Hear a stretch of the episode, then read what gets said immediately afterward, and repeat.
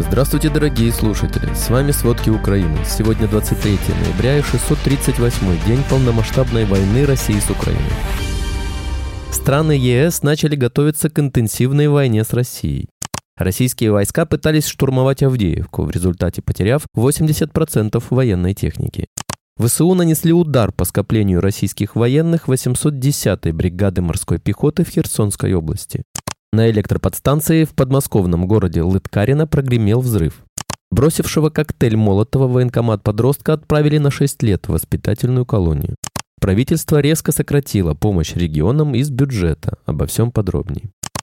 Страны ЕС воспринимают Россию как основную угрозу европейской безопасности и готовятся к войне с ней в обозримом будущем, заявил президент Чехии Петр Павел. Все страны НАТО воспринимают Россию как угрозу номер один в Европе, а это предполагает необходимость реалистично готовиться к такой угрозе. Все армии серьезно относятся к этой угрозе, все армии готовятся к возможности конфликта высокой интенсивности в Европе, сказал Павел на встрече президентов Вышеградской четверки Чехии, Словакии, Венгрии и Польши. По его словам, после окончания войны в Украине России потребуется 5-7 лет, чтобы восстановить свою боеспособность и подготовиться к новому военному конфликту. Однако темпы восстановления будут напрямую зависеть от того, каким будет исход войны в Украине, а также от параметров безопасности, которые будут согласованы после конфликта, подчеркнул Павел. Президент Польши Анджей Дуда напомнил, что его страна уже реализует программу модернизации и укрепления армии. У нас уже почти 200 тысяч солдат, но мы хотим, чтобы этот потенциал был еще больше. Нужно быть настолько подготовленными к потенциальной агрессии, чтобы никому не хотелось на нас нападать, сказал Дуда.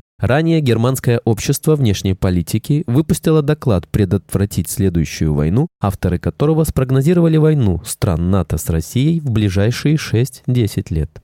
Российские войска пытались штурмовать Авдеевку Донецкой области, бросив на город несколько механизированных колонн, в результате потеряв 80% военной техники. Об этом сообщил спикер Объединенного пресс-центра сил обороны Таврического направления Украины Александр Штупун. За минувшие сутки украинские силы отбили 13 атак. В среду россияне безуспешно штурмовали восточнее Новобахмутовки в районах Авдеевки, Северного и Первомайского. Спикер подчеркнул, что на востоке Украины опали листья и выпал снег, поэтому поэтому россиянам теперь негде прятаться.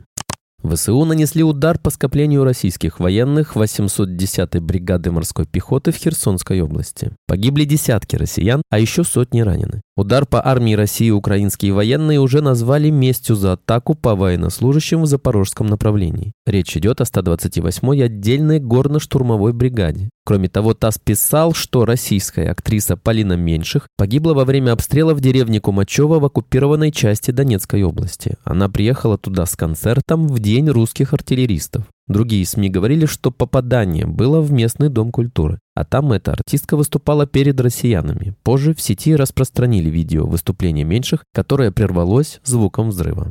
В громадах на левом берегу Херсонской области российские военные сообщают местным чиновникам, что в ближайшее время необходимо эвакуироваться. Об этом рассказал руководитель пресс-офиса областной военной администрации Александр Толоконников. По его словам, местным предлагают эвакуироваться в Генеческ или Крым. Генштабе ВСУ сообщили, что украинские военнослужащие удерживают позиции на левобережье Днепра Херсонской области, продолжают наносить удары по армии России.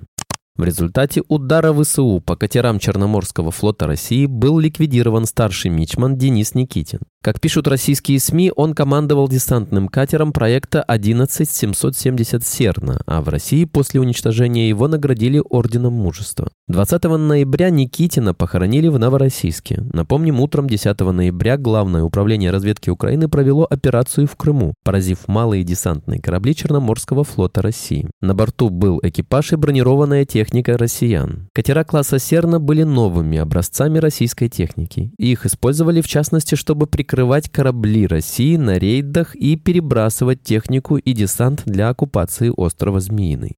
В Федеральной службе безопасности России заявили, что задержали гражданина Украины, который якобы планировал убийство высокопоставленного российского командира в Воронеже. Об этом сообщили российские ресурсы ТАСС и РИА Новости. ФСБ утверждает, что у задержанного изъяли взрывчатку массой более 1 килограмма. Два электродетонатора, механизм приведения в действие взрывного устройства по радиоканалу и поддельный паспорт гражданина России. Также было опубликовано видео задержания и дачи показаний мужчины. На видео задержанный рассказал, что его якобы забросили на территорию России в ноябре 22 года. При этом убийство высокопоставленного военного якобы планировалось с целью мести и запугивания. Ранее в России утверждали, что в Армавире уроженец Мелитополя пытался отравить тортом военных летчиков. По данным Москвы, покушение на них организовала Служба безопасности Украины.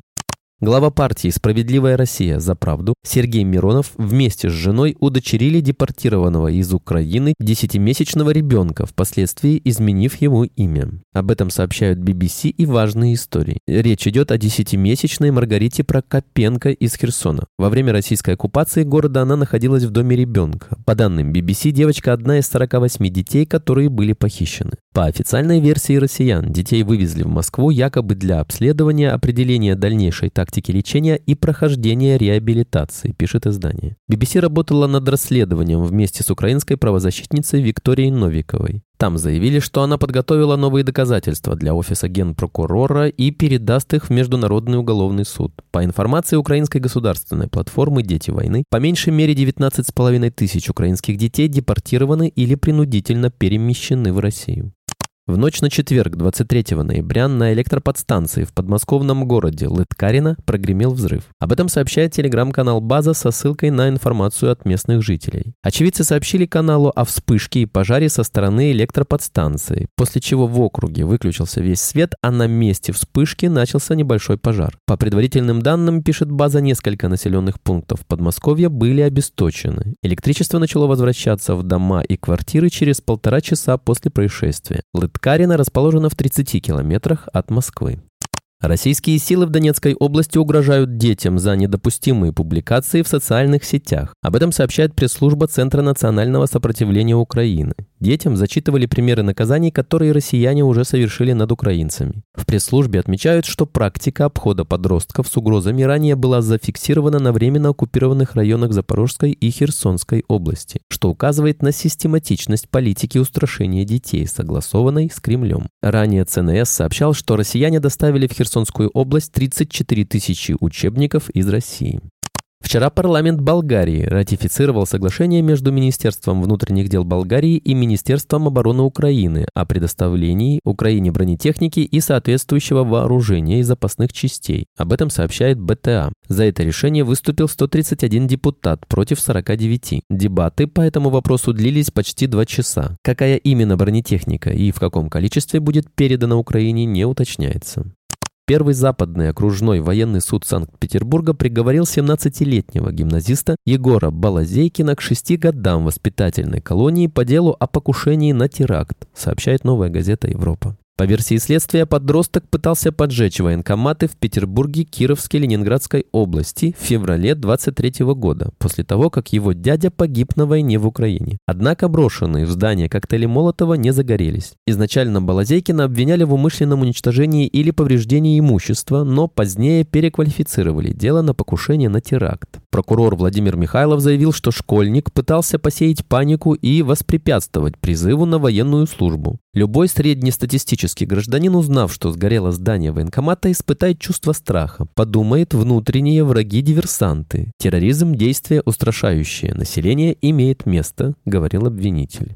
Российские регионы в третьем квартале 2023 года столкнулись с резким сокращением финансовой помощи из федерального бюджета, следует из данных, которые в обзоре приводит Институт Гайдара. По итогам июля-сентября объем трансфертов в казну субъектов обвалился на 23,2% год к году. Рекордно среди всех статей доходов региональных правительств. Под нож попали почти все виды трансфертов, на которые приходится каждый шестой рубль региональных бюджетов. Дотации на сбалансированность сократили на 77,3%, субсидии на 15%, субвенции на 43,5%, другие межбюджетные трансферты на 47,5%. От вливаний из Москвы по-прежнему критически зависят новые регионы, четыре области Украины, которые Россия аннексировала в прошлом году. По итогам 9 месяцев 2023 года 82,5% из доходов расходов пришлось на деньги, выделенные из федерального бюджета. Власти, поставленные руководить захваченными территориями, не смогли обеспечить собственными налоговыми сборами и пятой части расходов. Налог на прибыль бизнеса принес лишь 2,9% поступлений в местные бюджеты, а налог на доходы физлиц 7,7%. Правительство сокращает вливания в регионы по мере того, как все больше средств из федеральной казны съедают силовые структуры и армия, брошенная на покорение Украины. По итогам 2023 года расходы бюджета на национальную оборону могут составить 6,8 триллионов рублей, что вдвое выше уровней довоенного 2021 года. В 2024 году правительство намерено увеличить оборонные расходы еще почти на 60% и довести их до беспрецедентных 10,8 триллионов рублей. Доля трат на армию в бюджете почти 30%, станет рекордной со времен СССР. Спасибо, это были все главные новости о войне России с Украиной к этому часу. Помните, правда существует, а мы стараемся сделать ее доступной. Если вам нравится то, что мы делаем, пожалуйста, поделитесь этим подкастом с друзьями в России. Также, если вы хотели бы помочь нам делать материалы еще более качественными, пожалуйста, оставляйте фидбэк. Это очень важно для нас и для распространения правдивой информации. До встречи.